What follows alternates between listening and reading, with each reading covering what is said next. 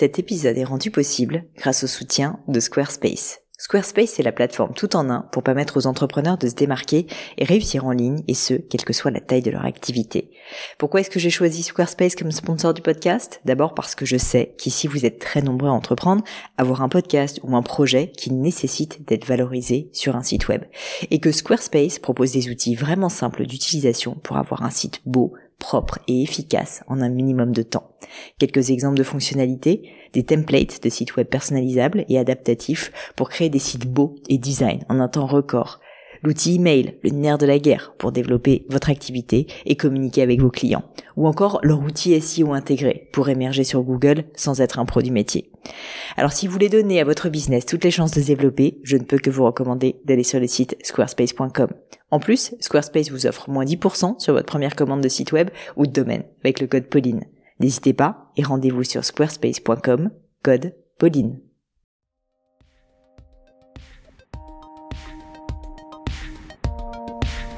Mes chers amis, bonjour, ici Pauline Agneau et bienvenue dans un nouvel épisode du podcast. Avec ce podcast, toutes les semaines, je vous emmène à la rencontre de personnalités toutes plus exceptionnelles, différentes les unes que les autres. Des chercheurs, des entrepreneurs, des athlètes, des écrivains, des poètes, des scientifiques, qui ont tous un point commun, être parmi les meilleurs au monde dans leur L'objectif de cette histoire, vous aider via ces mentors virtuels à devenir la meilleure version de vous-même.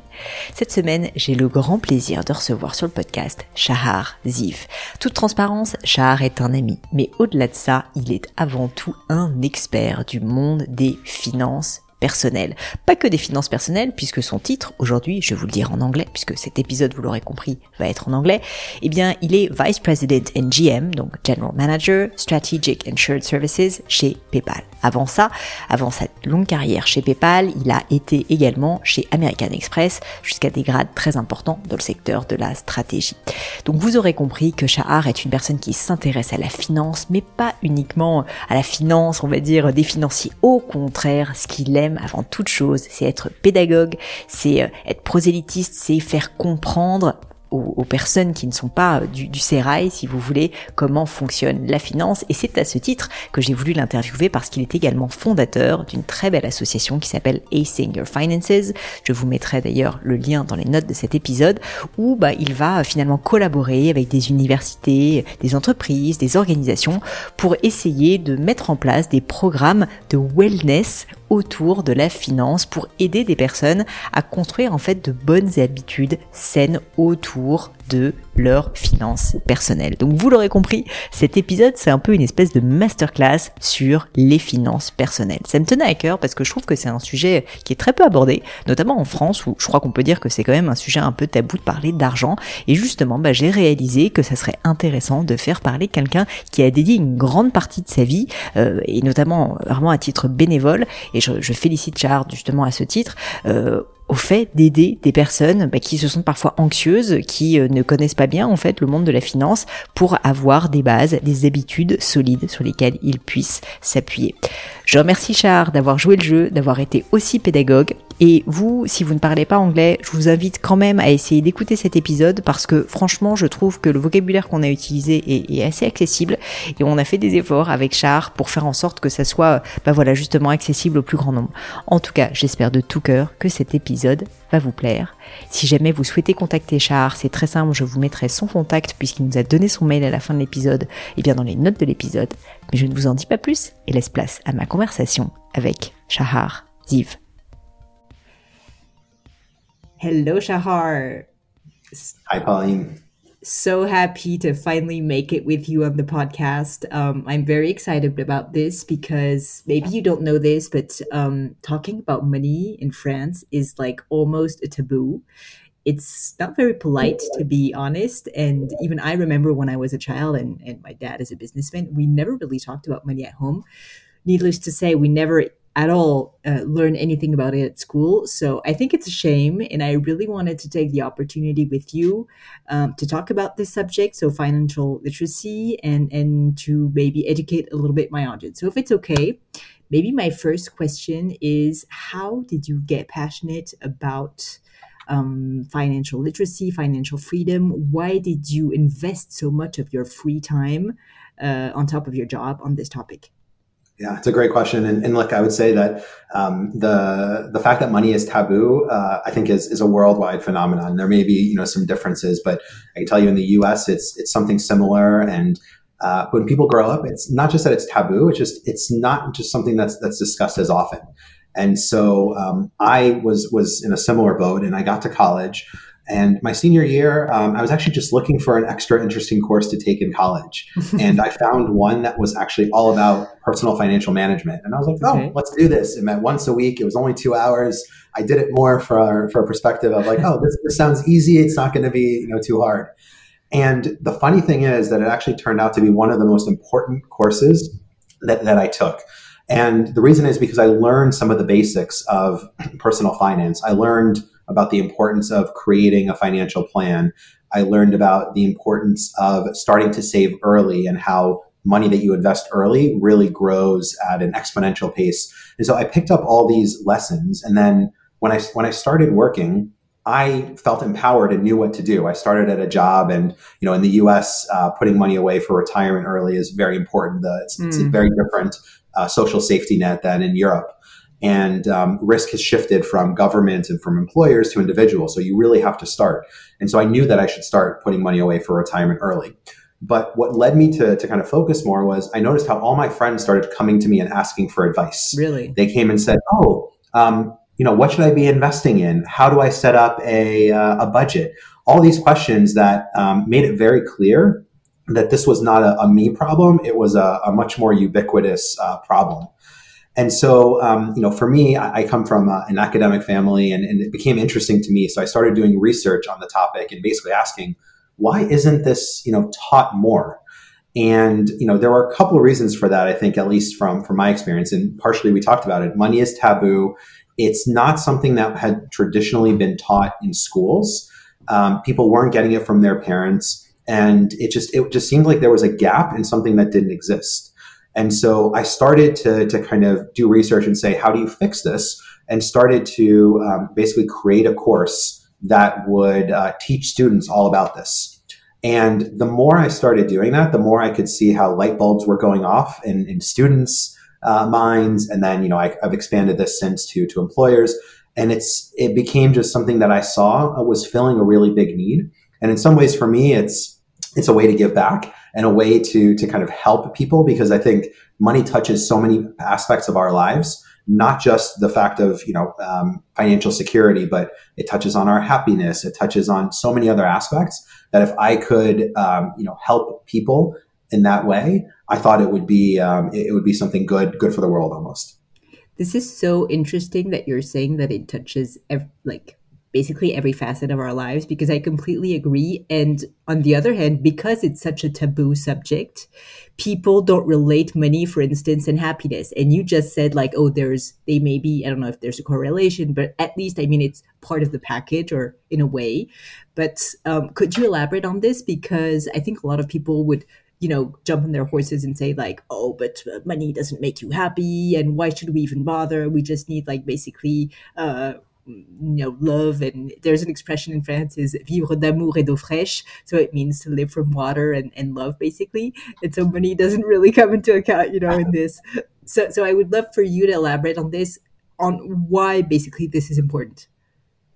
Yeah, and, and, let me let me touch specifically on this because there's a lot of research looking at um, the correlation between money and happiness, and what a lot of it finds is that there's a pretty strong correlation up into a certain income level, okay. and then it used to feel like older research felt like then it kind of tapered off. So if you, you know, started making, call it hundreds of thousands of dollars, euros, uh, then that correlation dropped a little bit. Newer research has actually shown that there, that, that correlation actually continues uh, pretty high. And part of it is beyond the material benefits. There's a lot of things that um, you know, kind of money can buy in terms of freedom, the power of control, the feeling of of having agency over over what you're doing that influences it um, pretty dramatically. But mm. the interesting thing I would say is that there's two sides to this coin. It's not just about how much money you earn, but what I think is really interesting is that there's a lot of research showing that how people actually spend and utilize their money has a much bigger effect on their happiness. Um, and if, if I can go, I'll give you maybe a few examples. Of course, I would love to.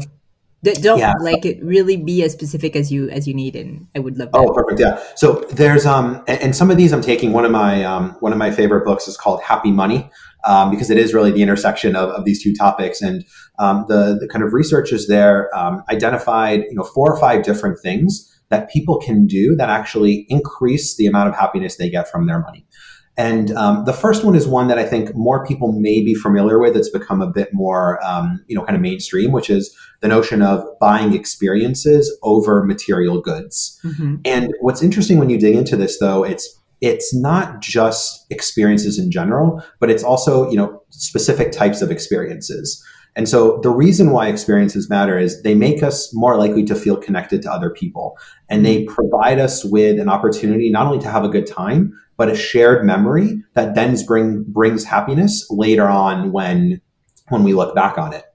And one of the other really interesting reasons why it actually, why experiences matter more is that they're harder to compare than material things. If you mm-hmm. buy a, uh, a watch, a handbag, whatever it is, a car, you can compare that to others. And sometimes that leads to, oh, okay, I got something nice, but somebody has something that's a little nicer. And that doesn't necessarily make us feel as good. When it comes to experiences, a lot of times they're a bit unique and we're happier with, with those things that we can't necessarily compare.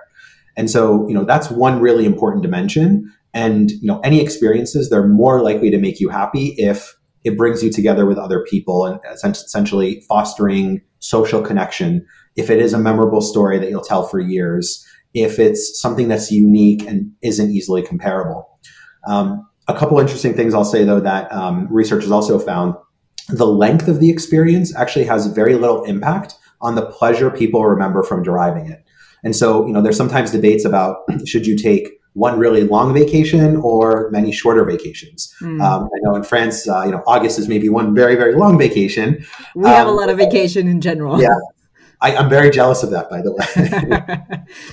um, but you know, if you, if you take this research at face value, it would actually tell you that you may want to take you know more or multiple vacations for a shorter amount of time. Mm. And the other key piece there was that um, when you um, have experiential purchases, your satisfaction with them actually increases as time goes by. It uh, whereas for material uh, possessions, it uh, decreases. So um, I'll pause there, but that's that's one, and, and, I have a couple I'm happy to, to go into more. But that's one very interesting way of you know it's it's not just about the money that you're earning, but it's how you're actually spending it, which can influence your happiness. Of course, like money, of course, it's obvious is a means to an end naturally. Yeah. Um, but just to jump back on what you were saying, this correlation between happiness and money, and the fact that basically there's a level at which it's there's no more correlation. There's a problem. How, how would you explain that? And maybe could you give example of what terms of in terms of levels, you know, so that people can project what it means? Yeah, well, a lot of the research usually looked at levels up to around 70. This was a lot of done in, in the US, was around 75,000 or $100,000. And the feeling, and, and, you hit a little bit upon this, which is, you know, once you get past some of the kind of, uh, you know, basically economic security, once you can cover food, uh, mm. shelter, you know, kind of the basic necessities, then it's, it starts to taper off a little bit. Okay. Um, what we've also seen though is there are still kind of other, you know, kind of um, other kind of aspects where it becomes much more valuable. And, and, going back to this notion of agency, the freedom to uh, you know, only work maybe one job or even cut back on hours and decide to, to kind of take more time. And so the, the, the correlation there really is around having the freedom to control your time and control mm. your you know, how much you need to work, which actually does help on, on the happiness scale.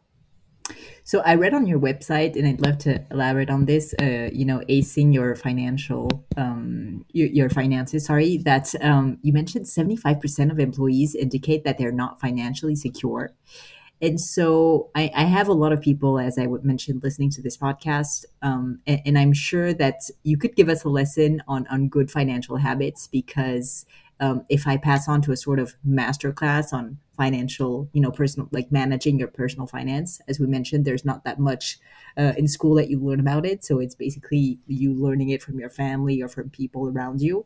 Um, what could be for you if you had one pivotal piece of advice, basically, for people that are, you know, educated?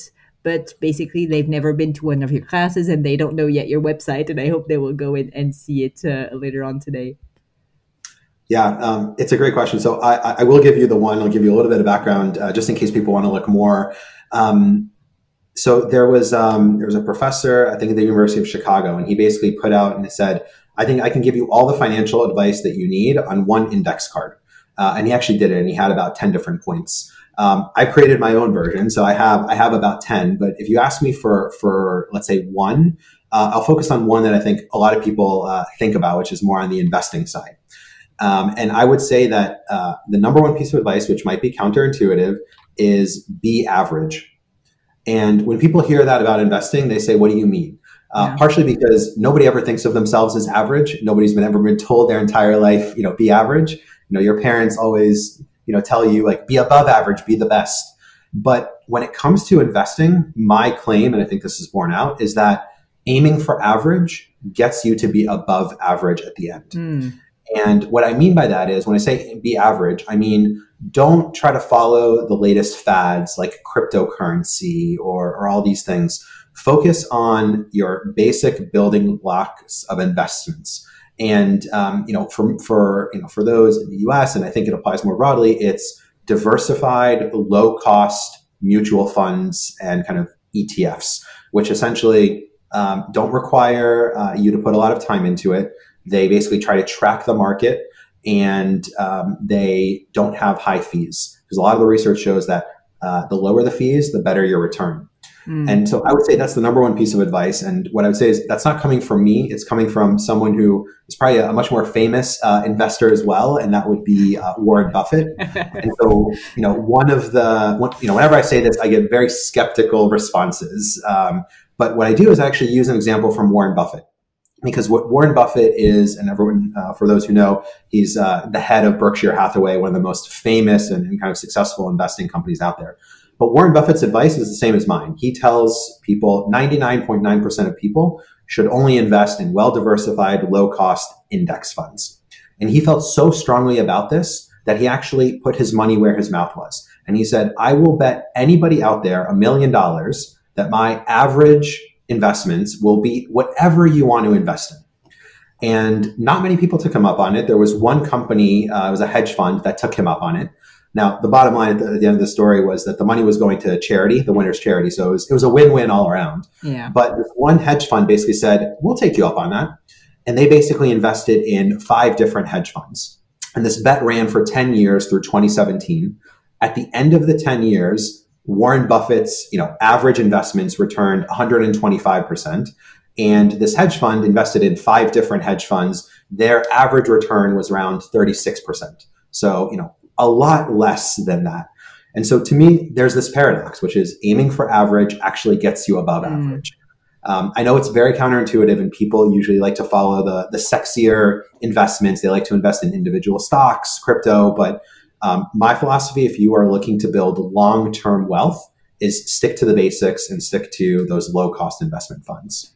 Yeah, so so two things to jump back on what you were saying. First, I guess what you're saying is betting on average, but on the long term. So on the, on this particular example, which is great, they waited ten years, and I guess the more you wait, the better are the returns in, in this regard.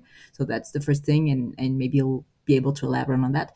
And secondly, um, also what I find interesting is that it's really a case of less is more. Like the less you work, basically, the more you earn, which is crazy when you think about it.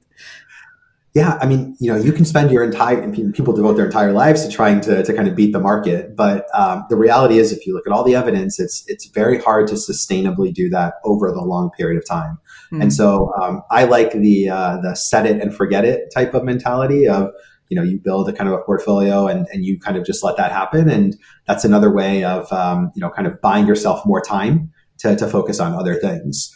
Um, and your point by the way on the long term is is spot on which is um, stocks have always outperformed any other financial instrument over the long run um, in the shorter time frame, that's not necessarily the case. And if you look back to you know 2020 with you know kind of the start of COVID, or back to 2008 with the financial crisis, there are definitely time periods, short time periods, where stocks will do a lot worse. Mm-hmm. But if you have a long-term time horizon, 10, 20, 30 years to invest, stocks have always outperformed uh, bonds and, and, any other instruments over those uh, time frames. And so, one of the other lessons I give, if we go a bit more detail, is it's very important to understand the time horizon that you're investing for. And so it starts with understanding what your goals are. So if your goal is saving for retirement, very long time horizon. If your goal is actually, you know what, I want to save for a down payment on an apartment or a house in two years, that's a much shorter time horizon. And you know, my guidance on how you should build a portfolio mm. and what you should invest in would be very, very different. You would want to stay towards mu- towards much safer uh, financial instruments because you don't have the luxury of uh, waiting waiting it out. So once again, I mean, it, it's terrible. It's always a question about knowing yourself and knowing your own goals, I guess. Very true. And um, if you if you can't do it yourself, there's ways of kind of tying your hands uh, a little bit, right? And and um, a lot of ways to do that. Could you tell me more about that? Yeah, so some people, it's um, I, I, do a lot of work with law firms, and um, I'll use this as an example. Law firms uh, have very restrictive trading policies on their employees. They basically say you cannot trade in stocks. Uh, a lot of them say you can only trade in very specific mutual funds, mostly that track the average, and that's to protect them from you know even the appearance of a conflict of interest because they represent some of these big these big companies. They don't want somebody claiming that an employee had insider information and then traded on the stock. Um, what I tell them is that they might feel that that's restrictive, but it's almost like Odysseus when he was traveling and he asked his, um, you know, kind of his crew to tie him to the mast to, uh, you know, to prevent him from running towards the allure of the sirens. So you put that in a financial context. The sirens are, I would say, cryptocurrency, like you know, these very exotic financial instruments. And if you can tie your hands a little bit, um, you actually end up being better off. And so there's a couple ways of doing that. One is um, I, if you're working for an employer that does it for you, that could be great. The other way is to you know just open up a very specific account, focus in on these uh, kind of index funds, and follow this kind of set it and forget it approach. Because the more you think about it and the more active you are, I think the more likely you are to be tempted to withdraw money or or kind of do something that that may not be in, in your best interest. And so one of the best ways of doing that is just to automate the process right away and basically you you stop thinking about it. So what I recommend that people do is set up automatic um, you know transfers either from their you know bank accounts or ideally directly if they're you know if they're working for an employer and they're getting what's called direct deposit have money automatically withdrawn towards these savings vehicles. It reduces the temptation to you know make another purchase or to, to invest in something else. And that's an example of you know kind of harnessing what i call the power of automation in your favor Hmm, super interesting.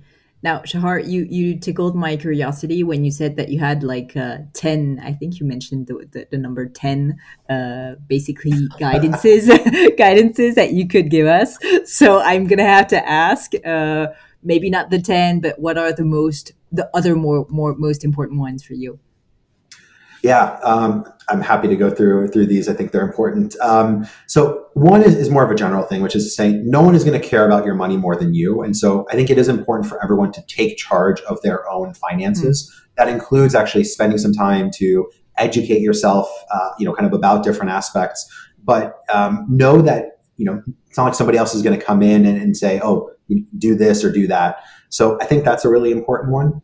Um, another one is just, I think it's important to kind of cultivate an understanding of how you spend and save. And this goes back to your point, which is how does that, and making sure that your behavior aligns with your uh, goals and your values. Mm.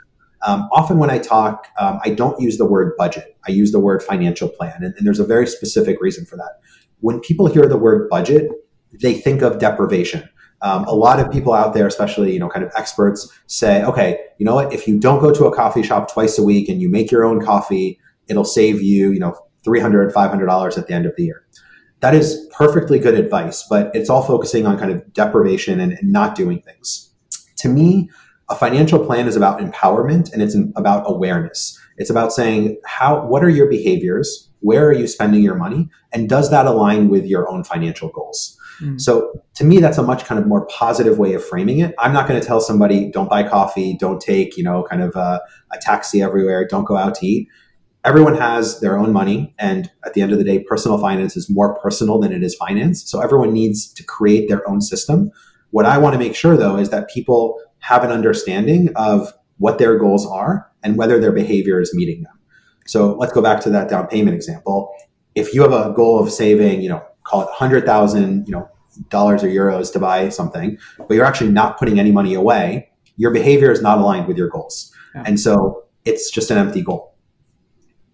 So just to uh, jump on that and, and maybe have a, a, very concrete, you know, and pragmatic example, how, how, how basically do you suggest that people uh, like actually know how they spend? So do, do they should they just like simply you know uh, check their bank accounts like once a month and go through it, or do you suggest anything specific?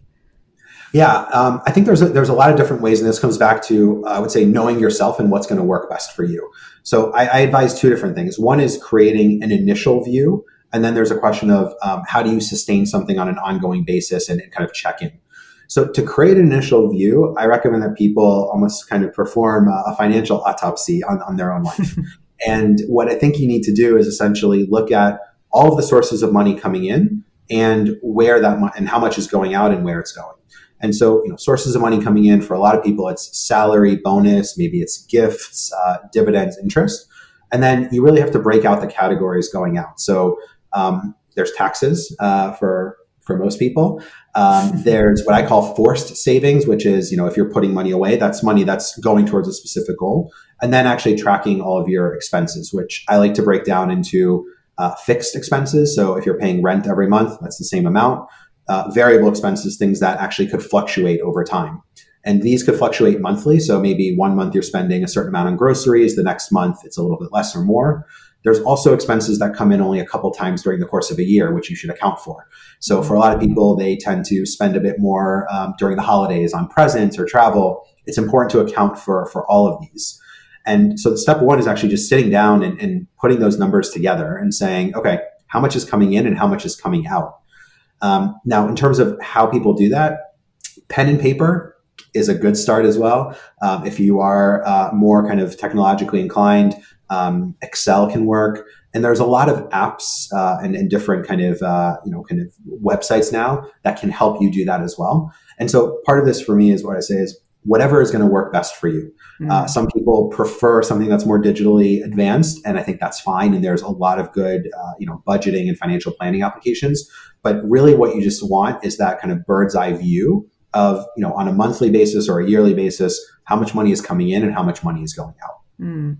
You were mentioning also earlier that um, ba- basically uh, getting interested into the subject is also like one of the key components to of course being more feeling more empowered and i wanted to to jump on that too because it feels like i don't want to f- feel like i'm you know doing some stereotypes but a lot of women mainly or people that are not too math oriented don't feel comfortable uh, you know like looking at their finances because they feel basically they don't they don't have the skills you know to to understand it although it's basically arithmetics. So, so I don't know if you have a message also maybe for those people that don't feel too comfortable and maybe feel anxious or feel you know that they're not the right person to take care. And mostly, I feel that I, in, again, I don't want to build stereotypes, but women sometimes tend to give this charge to their husband and basically don't take it for themselves. And I feel this is really a shame. So I fully agree. I think um, so. One, I think you're right, and um, you know, if you look at some of the research, um, it, bears out in terms of women sometimes not not wanting to take on that responsibility. And um, I do think it's a stereotype, but there have been companies that have been formed on that basis. Um, there's one called Ellevest, which is really about empowering women to, to take on more more investing. Um, and, and but, I'm sorry to cut you, Shahar, but do you yeah. see in research that it's not only a stereotype, but maybe in the US it's actually verified, or is it really like only something like from the past? No, so I, I think um, I would say I don't think it's a stereotype. I think also it's um, you know it's probably a societal thing where um, sometimes there's a bias in not thinking that women you know can do this, should do this. So you know I, I think it. I, I, have seen that play out. Um, luckily, I've seen I think people coming in to, to try to address it, but I, I think you're spot on in, in the observation. And okay. Um, one, I would say this like um, you know for for a lot of people, if you feel anxious, you should know that you are not the only one, and it really is a very broad thing. And you know, I say this sometimes in the classes that I teach because a lot of times I'm working with different affinity groups, which actually could be women's networks, it could be underrepresented minorities, and for a lot of people, um, it's not only anxiety, but it's the feeling that they're the only one in the world who doesn't know this, and everyone mm-hmm. else is you know confident and, and kind of knows it. And so, one, I think it's everyone should understand that if you have this fear, most likely 10 of your friends, hundreds of your friends, and lots of people in the world have this. Thank you to telling. Thank you for telling the truth. and uh, you know, so I think that anxiety is is very normal. Um, your point on on um, you know the fact that finances are ultimately numbers based, I agree. But it, it, goes back to something I said before, which ultimately it's more personal than it is finance. There are many ways of you know kind of doing this in a way that doesn't focus too heavily on numbers. Um, yes, the amount of money coming in and out is numbers, but the actual goals of personal finance they, don't necessarily involve as much around the numbers. And so if you're anxious about that or you don't feel like there, there is no you know calculus involved in some of this, um, there's a lot of um, you know kind of more more basic numbers and formulas that that can help. And if you understand the best practices, the numbers actually matter slightly less uh, in many cases. And so, what piece of advice could you give, or, or maybe like a cue or a place people could look at? Of course, what, what, what you do with your works and all your articles and everything. But like for someone, maybe say in France, that yeah. would want to be a little more educated on the subject because they feel uncomfortable and they want to, you know, take back power basically and control on it. What, What, what could they do basically?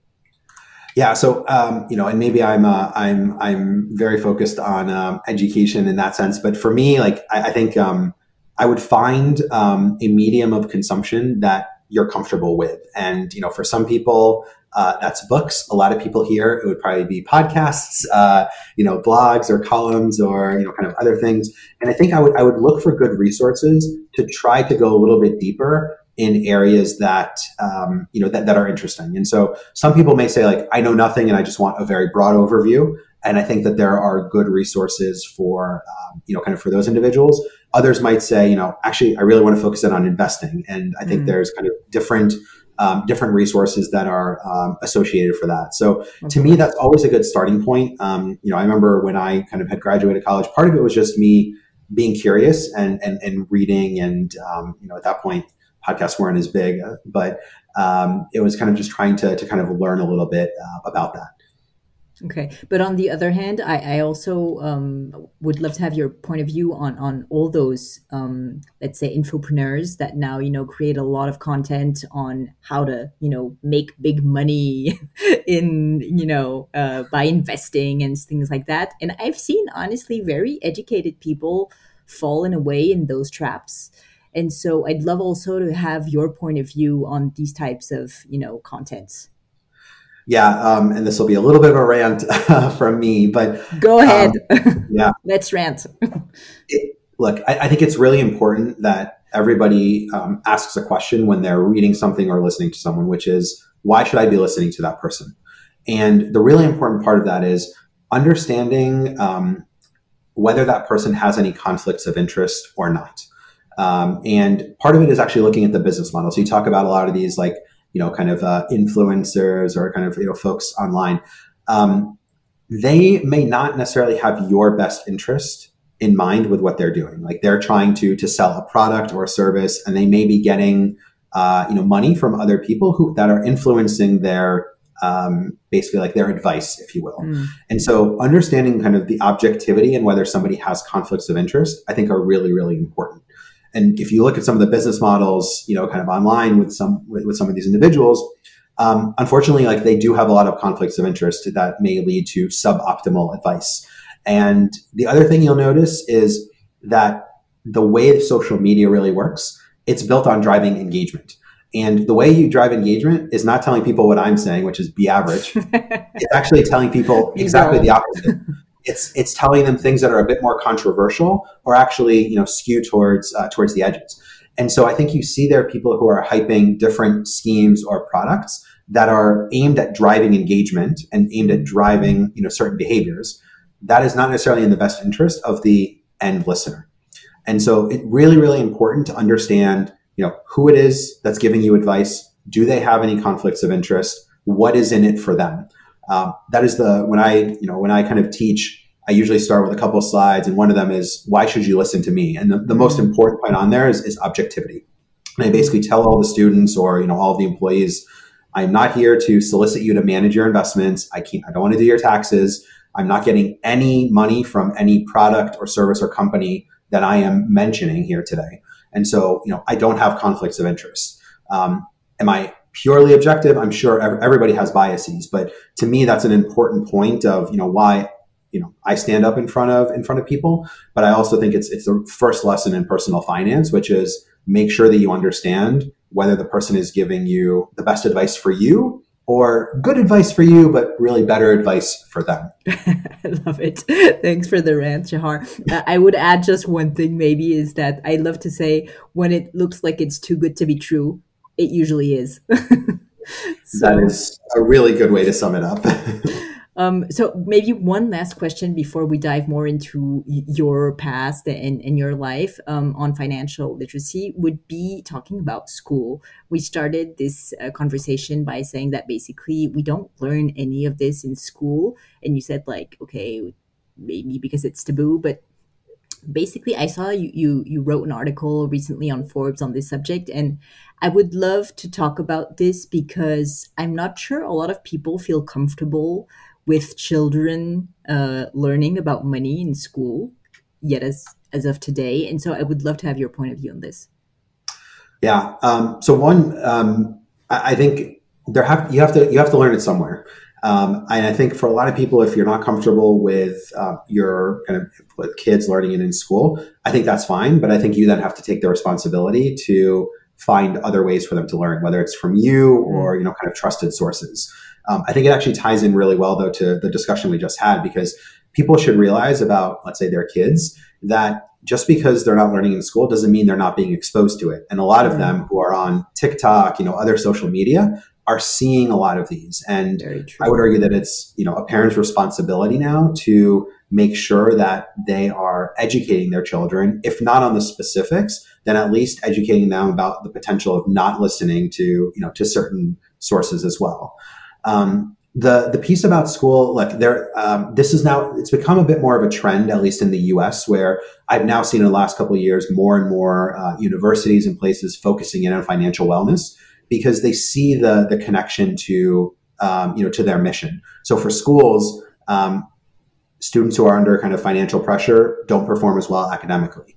Um, in the workplace, if, the, if people feel financially insecure, it affects their productivity. So a lot of employers and schools are now tying it in. The the kind of effectiveness I think varies across the board. Uh, people have you know schools have different ways of, of doing it. So I think um, to me it's less a categorical like should it or should it not be taught in, in these places and more about how is it taught what are you doing to actually educate them so you know just to, to go back to this point for schools now like there was a, a bill passed in uh, in the us in florida that actually requires financial literacy to be taught in high schools great step but when you actually read the bill, and, and I spent uh, a couple hours, I was I must have been uh, tired and trying to fall asleep. But I actually read the text of the bill. What they talked about was the topics that they were going to cover, um, including you know showing showing children how to write a check and balance a checkbook. And that may still be somewhat relevant, but that seems a little bit outdated. I, I, last time I wrote a check was a couple of years ago. I, um, I think I still know how to do it, but um, that's not. I think so. I think there needs to be a refresh in in the the kind of content and the topics that are taught. Um, you know, one of the things that, that I try to do is also say it's it's not just what you're teaching, but how. Um, you know, this is this is about actually delivering information, but it doesn't mean it has to be boring. And I think when it comes to personal finance, there should be a balance between education and mm. uh, kind of entertainment, if you will. Um, for a lot of people, like the last thing they want is another class where somebody is up at the top reading from a PowerPoint slide and not making it interesting. And I think it affects how much you absorb. So, you know, what I also try to do, and, and I think I've seen others do, is incorporate videos and, and others. Um, five, seven years ago, I used to use a lot of Seinfeld references, uh, which is TV show. What I noticed though is um, I taught a class at uh, Wharton at the University of Pennsylvania, and it was uh, incoming freshmen and I put a Seinfeld clip, and I wasn't getting the reaction that I usually get. and so I asked, "How many of you watched an episode of Seinfeld?" And only a few hands went up, which um, you know, if anything, dates me more than more than that. But you know, so now we've moved on to you know John Succession. Oliver. exactly. you got to find newer clips, but I, I found that people really gravitate, and it really helps them to remember some of the most important concepts. Even if they don't remember me, they'll remember John Oliver saying it or, or some other celebrity. Perfect. So, so now a last question on this subject uh, that just popped into my mind is that, and it's a little more personal. You're a dad yourself, and I would love to know with a young child how you would go about starting, you know, to give little insights on, oh, like how to spend money, like the worth of money, those values, etc. Yeah, it's a great question. So, um, yeah, I have a, a, two and a half year old and a six month old, which are uh, uh, the center of our lives right now. Um, I, I, do think you you want to start early, and to your point, I think it's something that you build up over time. So, first thing is, um, I, I'm trying, and my wife and I are trying our best to not make it a taboo subject, to be willing to talk about uh, about things and, and you know not have hushed conversations on the side. So for us, that's a little bit of the the starting point. Um, at that age, for me, right now, I'm focusing more to your, even to the discussion we had before, a little bit on, on some of the math and the counting. Um, you know, when we go out, even giving her, let's say we go to buy ice cream, which we all love, it's actually giving her the money to, to go and pay and, and starting to just show some of those, th- those habits. I think you know as as um, children get older, those methods change over time. Um, you know, one thing I started thinking about is will I give her an allowance? Um, and I do think that um, is is a good way of, of fostering independence instead of um, you know her feeling like she has to come to me uh, for everything. This gives her agency and, and control, and we'll give both of them agency and control over um, over what they're spending. And when you feel like it's a finite amount, you take much more care in what it is that you're actually buying. So those are some of the things that that I've been starting to to kind of think about. But I do think it's, it's something that starts early and, and you kind of have to build over time.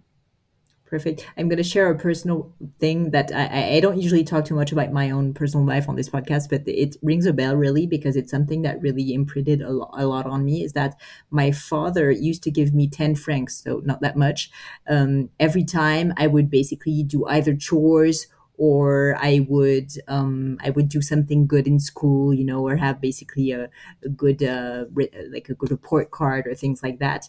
And it really like enticed me basically to work. And also, what I think is very important is that really created a correlation in my very young mind between hard work and success, basically, and money. And this is something that I have not seen in a lot of families. It was something very simple, but it really had a huge effect on me because I always thought basically, if I work hard and I get results, I get money. Thanks, Dad. yeah, I like that. It's a, yeah. so, right so um, if it's okay with you Shahar i'd love to go back all the way to your childhood where and know a little bit more about you where you were raised how was your family and maybe um, how was uh, little shahar? Yeah. Um, oh really going back okay. So i um, i was actually born outside so i was born in israel um, and then at the age of three um, my parents um, and i at that point uh, moved to the us and the reason we moved, we moved out to California. Uh, my dad um, had gotten into a PhD program, um, and we decided to move. He uh, was going to study and, and, be a professor. Um, now, looking back, or what I heard stories afterwards, um, even that had to, you know, kind of ties into money. And I'll give that quick anecdote, which is he had gotten into two programs over there. Um, one of which had given him a huge scholarship, but was, you know, good, but not as prestigious as the other one, which didn't give money. And he almost went to the you know the school that had given him more money but wasn't as good until you know his father my grandfather stepped in and said we'll figure out a way to, to kind of uh, to fund it. Um, and so when i heard that to me that was an interesting example of how you know kind of money can influence uh, decisions that are that are made. Um, but i grew up um, you know started out in, in, california and you know kind of working and being in um, in an academic environment money was tight and so, you know, for us, um, that was a, that was a very interesting part of my life because, um, you know, for us, we would go out to eat, you know, once in a while for a birthday, or it wasn't, um, didn't live kind of uh, mm. in, in, an extravagant sort of way. Um, and um, you know, for me, when I moved, English was my second language. Um, and I remember moving, and my parents told me that, you know, when I started, I would go to school and I was, you know, I didn't speak any English, and all the other kids were playing, and I basically found the one other you know kid who didn't speak English, and we would play. We had no idea. What, you know, I was speaking Hebrew, he was speaking Japanese. We actually had no idea what the other person was saying, but we still played through there.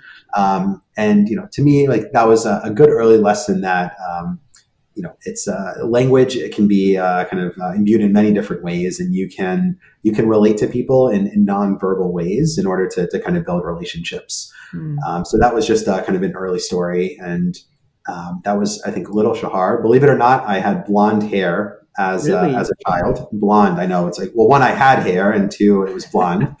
Um, but that, that went away, unfortunately. But uh, yeah, I, uh, I have pictures as proof that I, I was a blondie as a kid. And did you know what you wanted to be when you were older? Did you have a dream? I don't think I did. Um, I think the dreams varied a lot. Um, you know, at first it was more of, you know, I want to be a firefighter. I want to do this.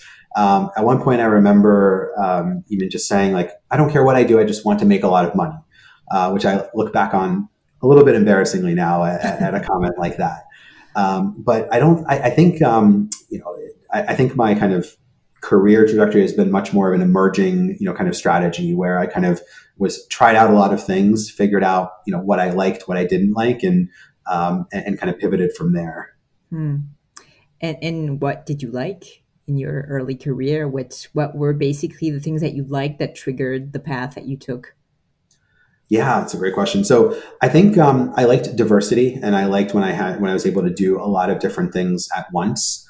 Um, I really liked to solve challenging problems, um, and you know I started my career in consulting, and that was great because I got to work on solving challenging problems for for different companies. Um, so that was something that that carried through. But what I also noticed is I really liked co- like projects I had that were a bit longer term. So, you know, in traditional consulting, you go in for a couple months and then you move somewhere else. And I actually was fortunate to work on a couple of different engagements that lasted for a year or longer. And I noticed that I really liked those more because I was able to build relationships with people mm. within the company um, and really get to know them. And, and, you know, to me, that was actually something that I liked a lot. And so I started pivoting to more saying, Hey, I actually want to work at one company, be able to build those relationships longer term and do something in a similar way that has longer term impact. I understood. And and so after a few years as a consultant, you decide to go for an MBA and you succeed. Congratulations in entering the famous Harvard Business School. I wanted to know what I know it's much more common in the US, of course, than it is in France, but maybe for people listening, like mm-hmm. why did you choose this path and did you choose after, you know, a career that was going on well, as I see, to go in for an MBA, which is a super costly thing? Yeah, um, not not an easy decision. Um, and you know, for me, it was wanting to pivot from consulting to a different field. I thought an MBA would be uh, a helpful way of uh, you know kind of being a springboard for something else. Um, and you know, the the kind of analysis that I did, or what I asked myself, is okay, what do I want to do longer term? Like, where do I see myself? Do I think I could I could get there, you know, by going straight into kind of industry or looking for there, or would I be better suited by taking a few years off to um, to really kind of be introspective and also pick up some of the fundamental um, like building blocks of business that I hadn't had a chance to build. Um, excuse me. So for me, I had a very liberal arts uh, undergrad. I was I was an economics major, but did a lot of psychology, a lot of history, sociology. And so I hadn't really ever been exposed to, you know, accounting, you know, finance, some of these like really important skills that help you bring together, you know, kind of a, a business career and kind of trajectory. So for me, it was saying, you know, I see a gap. I think this will help actually accelerate my longer term trajectory um, in, in doing that. Now, mm-hmm. I will say the interesting thing, if I look back on the most important things that I learned during my MBA, it was not the hard skills. It was not like, you know, yes, I, I can do a discounted cash flow. Like if you ask me to, I'm sure I could brush it off and do it. But it was actually a lot on the softer skills and the leadership side that actually turned out to be much more important.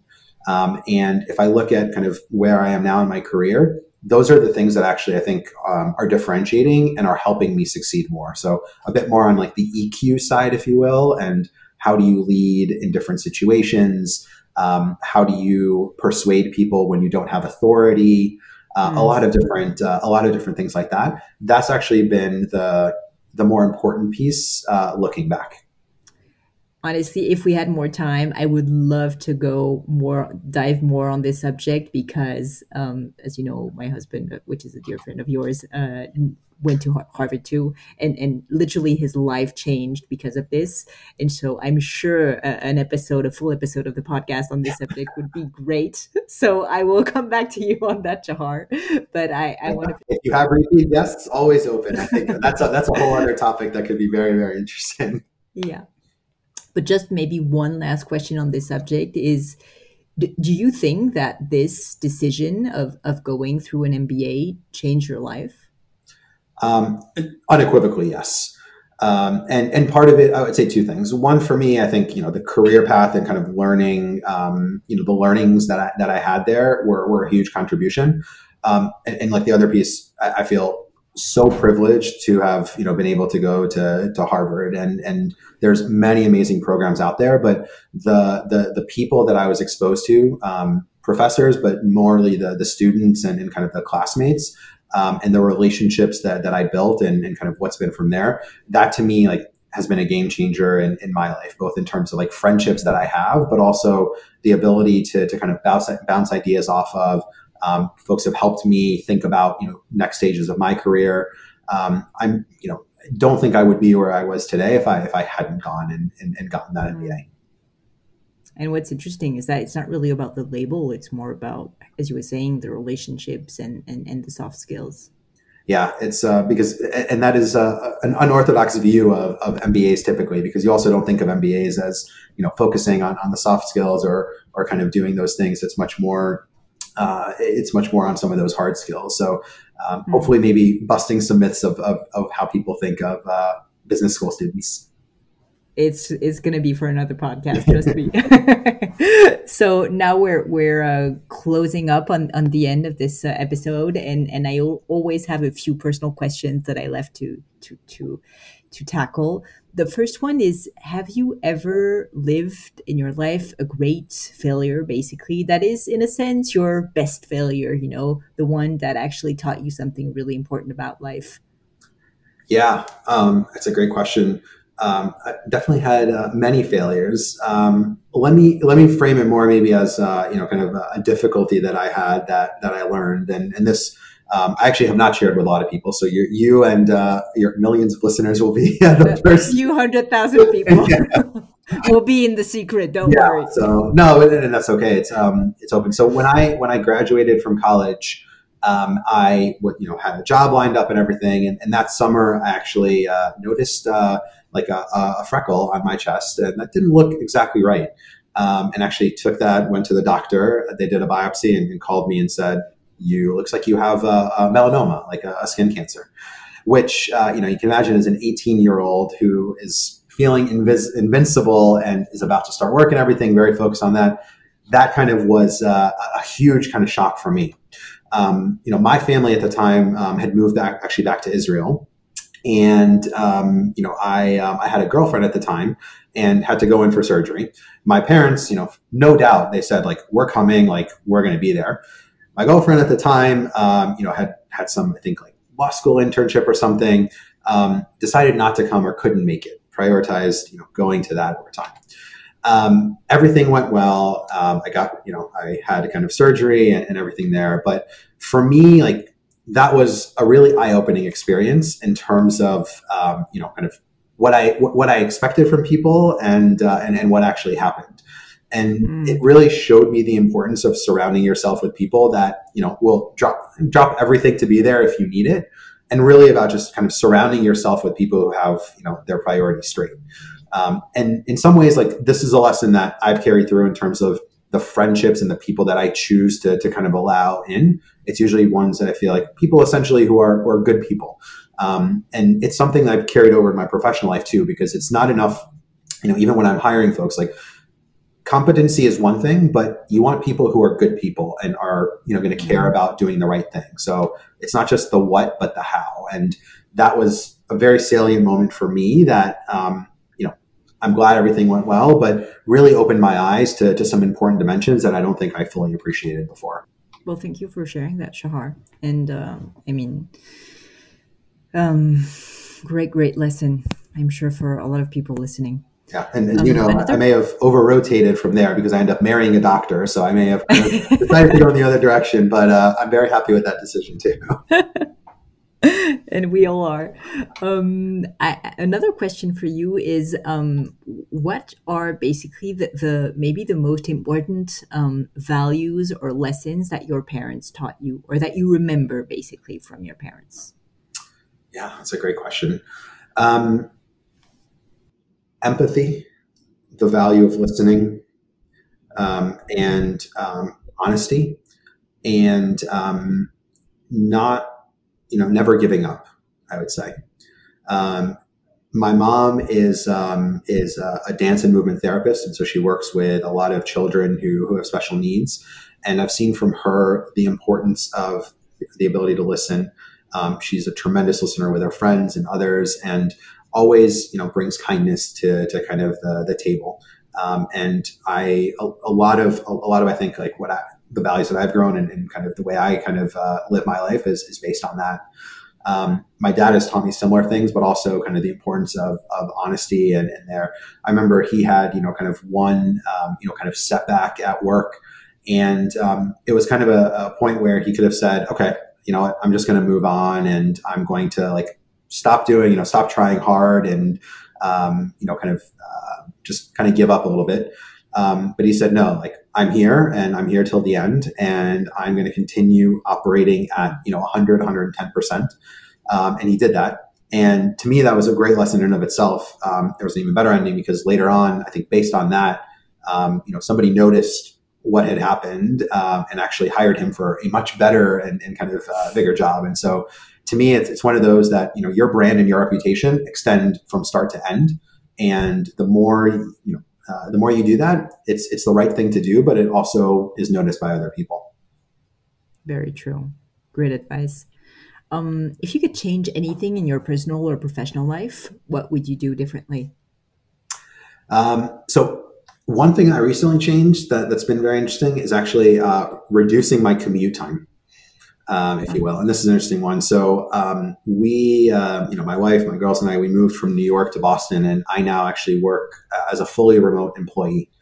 Um, and I don't think I fully appreciated the uh, cost in every single way of the commute that, that I had. And, you know, when I lived in New York, I would take a subway to and from work, but it was still about an hour, you know, total a, a day that I was spending. And I have seen um, how I can fill that time in so many different ways now. Um, you know, my daughter was born uh, in the end of 2020, right, kind of during the pandemic, and I was actually able to spend so much more time with her in the mornings and at the end of work.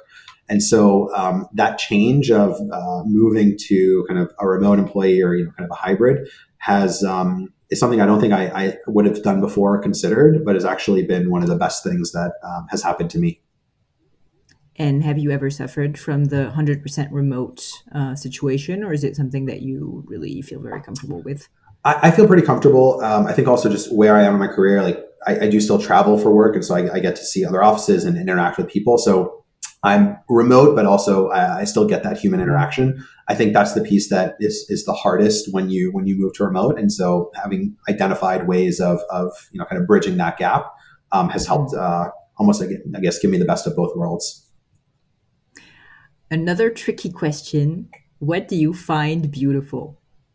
So, Pauline, there's only one right answer for this, which is my wife. Your wife. There's only one right answer. okay, okay. I understand. Well, then I, I, will take this answer. But then, on the contrary, I had to ask what irritates you or what do you resent in life? Okay. Um, so, there's one completely wrong answer here, but I'll give it to you anyway, which is my wife. Uh, beautiful. No, but irritates. It's um, no, it's. Um, I, I think look, it's uh, in, in, any healthy relationship, there there's a lot of good, but there's you get the irritations there, and I think being able to to live with that and, and joke about it and enjoy it actually is. Um, you know, is something that's important and leads to uh, to a stronger, healthier relationship. for sure, for sure. Um, then another question for you. It's sort of my non-politically correct question. Is there something that you believe, basically, that is usually not a shared belief? For instance, I had someone on my podcast saying that he actually doesn't believe that older people are wiser. Uh, he thinks it's like a bias, basically, that actually older people have a lot more biases than we do younger people do actually so yeah that's that's my question. So mine is maybe a bit more specific than that, um, and I don't know if this. Um, you'll have to tell me if this term exists in uh, in, France or not. But um, I am a I am a big believer in using the Oxford comma, uh, and I don't know if you know what that Oxford is. So comma. when you have a, a list of three things that basically like delineates the final item on the list. So if let's say you were saying, you know, I like milk, cheese, and yogurt. It, some people will avoid putting a comma between you know cheese and yogurt, and some people will say yeah. cheese, comma, and yogurt. Um, yes. And it's it's a you know it's a very niche but very controversial topic where uh, a lot of people, including newspapers like the New York Times, don't put it. Um, I am a big believer that it it makes things much more specific and it avoids uh, confusion um, on the matter. And um, it's interesting. There's actually a lawsuit in the U.S.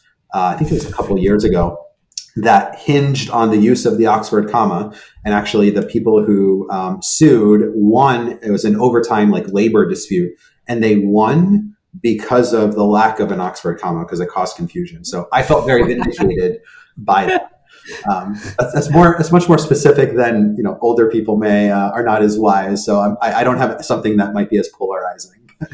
Well, listen, I now really understand why you're such good friends with Charif, my husband, because he's like uh, he's crazy about spelling, and so yeah. I mean, you were soulmates from the start. One of the many reasons we uh, we probably love each other. Connected. Yeah. Uh, now another question on words. Do you have a quote, um, words of wisdom that really means something imp- important for you that maybe you recite, that you tell to yourself, or that is written somewhere for you? Yeah. Um, let's see. So one of my um, one of my favorites is actually the the end of a line from a poem by Mary Oliver. It's called "The Summer Day," and um, it, it, ends with one of the most powerful lines or questions, in my opinion, which is, uh, "Tell me what is it you plan to do with your one wild and precious life?" Hmm. And to me, it's a relatively simple question, but I actually think it's quite daunting to to answer and um, you know maybe your listeners can can kind of ask themselves that and, and, and try to to kind of come up with it. But um, i think for anybody especially if you are a leader of an organization or, or anyone you know to me it gets to this need to be reflective. And i personally don't think that you can understand others without understanding yourself. And so thinking of a question like that which is almost you know what is the what is your life's purpose or you know what are your core values? Um, i think uh, I think is is a really important one. And um, that answer can change over time, but uh, it, it, it helps ground me to also focus on you know the important things, uh, if you will. Um, I'll elaborate just a little bit, and, and, feel free to cut me off, of course. But I think for a lot of people, um, it, or for all of us, because there's so much hecticness in day to day and things that it is sometimes hard to to kind of you know keep line of sight towards towards the important things.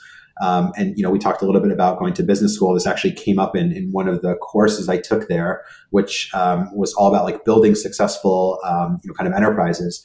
But the professor there actually related it to real life, and and you know, he said, look, the prime one of the primary insights that he had was a company's strategy is determined by the types of initiatives uh, that you invest in, and basically how you allocate resources.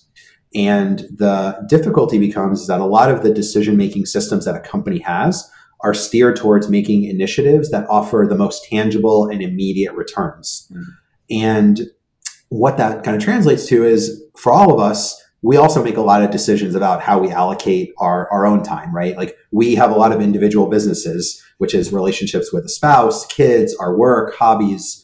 And when you take a lot of people, especially people who have a high need for achievement, they follow that same trend, which is unconsciously allocating activities to things that yield the most tangible accomplishments. And often that tends to be their careers. On the contrast, you know, investing time and energy in relationships with a spouse or, or children, it doesn't yield that immediate sense of achievement. And it's not until much further down the line that you kind of look and say, oh, I raised a good son or I raised a good daughter.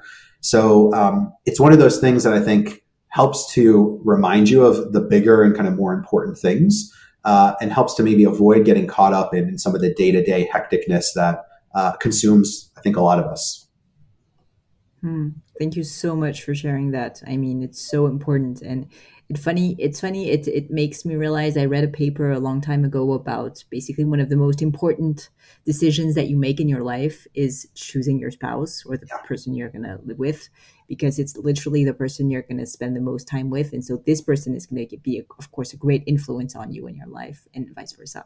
Yeah. So completely agree. Yeah. And you, I think, made the right decision on that. By the way, I, I, I, think so too. Um, yeah, it's um, yeah, and you know, if you look, um, I've seen recently there's been more, um, and maybe it's just my uh, my Twitter and my feeds. Um, you you kind of look um, at some of the data about the fact, let's say, um, you know, think of your of your parents. Like from a parent's perspective, you spend um, you know 90 or 92 percent of all the time that you're going to spend with your kids uh, between the ages of zero and 18. Yeah. And when you frame it that way, that looks a little bit different. And all of a sudden, you know. Uh, it, it, make, makes you maybe reevaluate how you allocate time uh, around then because uh, yeah. as one of the things at least they say in the us is uh, when you have kids the days are long but the years are short. Mm. two last questions for you shahar. Is there a subject on which you have changed your mind? Could be recently could be a long time ago. Um, let's see, it's a good question. So I would say there is one, um, and maybe this actually fits into the con- this. Maybe this is more controversial, so we can come back to that one. Um, so I think um, you know, if you would have asked me ten years ago, like where do you want to live, and, and maybe more specifically, like how close do you want to live to family, I would have said, um, you know, uh, close, but but not so close. And I wanted uh, like what I would call a healthy buffer under the thinking that you know, I want like my family to build our own lives. Um, and you know, I, I, I, obviously want to see my family, my in-laws, but but not all the time. Um, I would say that since having kids, that has changed uh, very dramatically. Mm. Um, uh, we actually live adjacent to my in-laws, like next house over. So we, I went from like very far to very close. Um, and that, you know, going into that, um, I wasn't sure how that would be. And, and there's, you know, pros and cons. But what I would say is that the pros have um, tremendously outweigh the cons in terms of the ability to, to one have help with with kids. Um, you know, uh, our uh, eldest daughter has such a close relationship with with her grandma that um, you know it's really changed my view. And I know in, in some other cultures, um, it's very common to live, you know, with your you know kind of family or, or adjacent, and yeah. Um, I see a lot of the the benefits of of that. Um, and so that's something that if you had asked me like five, ten years ago, I'd have said absolutely not, like at least two hours away or at least an hour away. Um, but I feel very, very differently on that, having experienced, um, you know, what that could look like it's true that it's uh, i mean looking from a very european perspective in a latin, latin country like france like a very american thing to be further away from your family because you guys move around so much. Whereas in france and even more more like in greece or italy basically it's about the family and about like living all together with the pros and cons as you mentioned. But then you also have people basically that you can depend on for basically your entire life. Yeah. So, so maybe for the french i would say you know don't take that for granted because uh, for sure. And then last question, I'm sure it's gonna it's gonna be a good question for you because you're such a a, a heavy reader, I think, and, and writer. Um, what is maybe the book or the books that has had the greatest impact on you? Maybe that even changed the way you think. Can be literature, can be you know entrepreneurship, yeah. So uh, I'll give you two because one. Uh, most people won't have access to, and I'll, I'll explain that. Um, the first is is actually I think uh, the book that I mentioned before, which is Happy Money. Um, partially because for me it really showed that you know it helped me kind of see that money is a means to an end, and I think as you put it really well, it's um, you know sometimes people are so focused on the accumulation, like they don't spend nearly enough time thinking about how they're actually spending it, and so. Um, you know, because partially I'm, I'm so focused on also, you know, kind of teaching some of this, being able to broaden it out and kind of tell people like, actually, I'm not talking to you about money. I'm talking to you about happiness. Uh, was really important. Um, and the other one, the one that um, I'll, I'll, talk about, but um, unfortunately people don't have access. But if you want, like, let me know. I will get you a copy. Um, uh, my grandfather, who actually passed away a couple of years ago, um, uh, escaped from Russia and Siberia to Israel during World War II, World War II and the Holocaust. Um, and he actually, it's something that he didn't talk about for a lot of years, even with my grandmother or others. Uh, but then all of a sudden he, he started sharing more and, and got comfortable and you know, has you know told many many stories about that. Uh, for one of his birthdays, my dad and his brothers got him a gift of actually working with a professional author to write his life story. Uh, and it's a book that I actually have on my bookshelf um, and kind of roughly translates to "in my own way" or, or kind of "on my own way." And it's one that um, you know I had a chance to read. Uh, it took me a while because it's in Hebrew, and my Hebrew is, is not as good, but taught me so much more about uh, you know where I come from, and showed me you know different traits that I have that I think came from my grandfather, including you know seeing the glass half full, being thankful. Um, and it, it's a really interesting story of his, and, and I'm sure you know for many others. But I remember one that he kind of told in there, which was when he was escaping. Obviously, Siberia very very cold. Um, he stopped to rest, but he knew that he couldn't fall asleep because if he fell asleep, he would you know potentially die of hypothermia. And so he remembered that he had read a story before about somebody who had put a stick under his chin um, as a way to stay awake. Because the idea is if you put a stick on there and if you start to nod off, the stick moves, and mm. then all of a sudden you kind of catch yourself. Um, you know, for me, it's you know, it's basically he used innovative and creative ways of actually making that journey and um, and, and, surviving. Um, and so it's a story that um, you know again very personal to me. Others i would say probably less than 100 people may have read it but uh, means a lot to me. And, and, i would say broadly you know just shows how important it is sometimes to uh, know where you come from. And if you have the, the fortune of still having you know grandparents alive parents alive asking questions and, and learning a little bit mm. more about um, about your past. Well thank you so much for sharing that. Honestly i'd be happy to have the references on those two books and and maybe you know some people can can relate and and read them. So thank you again for sharing. Shahar, thank you so much for this conversation. We passed, we're a little overdue the hour, but it was a great moment for me and, and I really enjoy everything you shared and I'm sure the audience will too. Um, if they want to reach out and maybe um, have, you know, know more on you, on what you're doing, on, you know, financial literacy, where can they find you easiest? Yeah, so the best is, um, and you referenced it before, uh, probably looking on my website, which is acingyourfinances.com. And if they want to reach out to me, uh, my email, shahar at acingyourfinances.com. I'm more than happy for folks to, to reach out. Um, happy to answer questions or, or talk. And think hopefully maybe we'll have you back in France and then maybe you can meet some people of the audience and we'll have a blast. I would love that. That's uh, that's on my list for either later in 23 or 24. Um, I a lot of great things in, in France. It's one of my favorite places to come in, especially Paris. Well, thanks a lot, Shahar. Thank you so much. Bye bye les amis, c'est la fin de cet épisode, mais avant de vous quitter, quelques détails en plus. D'abord pour toutes les infos sur le podcast et cet épisode, ça se passe sur polinegno.com, vous aurez tout promis, juré. Aussi, si vous souhaitez me contacter pour me poser des questions, me proposer de nouveaux invités, eh bien n'hésitez pas à le faire directement sur LinkedIn, Instagram ou YouTube, je vous attends. Enfin, encore mille merci de m'avoir écouté jusqu'ici, j'espère de tout cœur que ça vous a plu et je vous dis à très vite pour un nouvel épisode.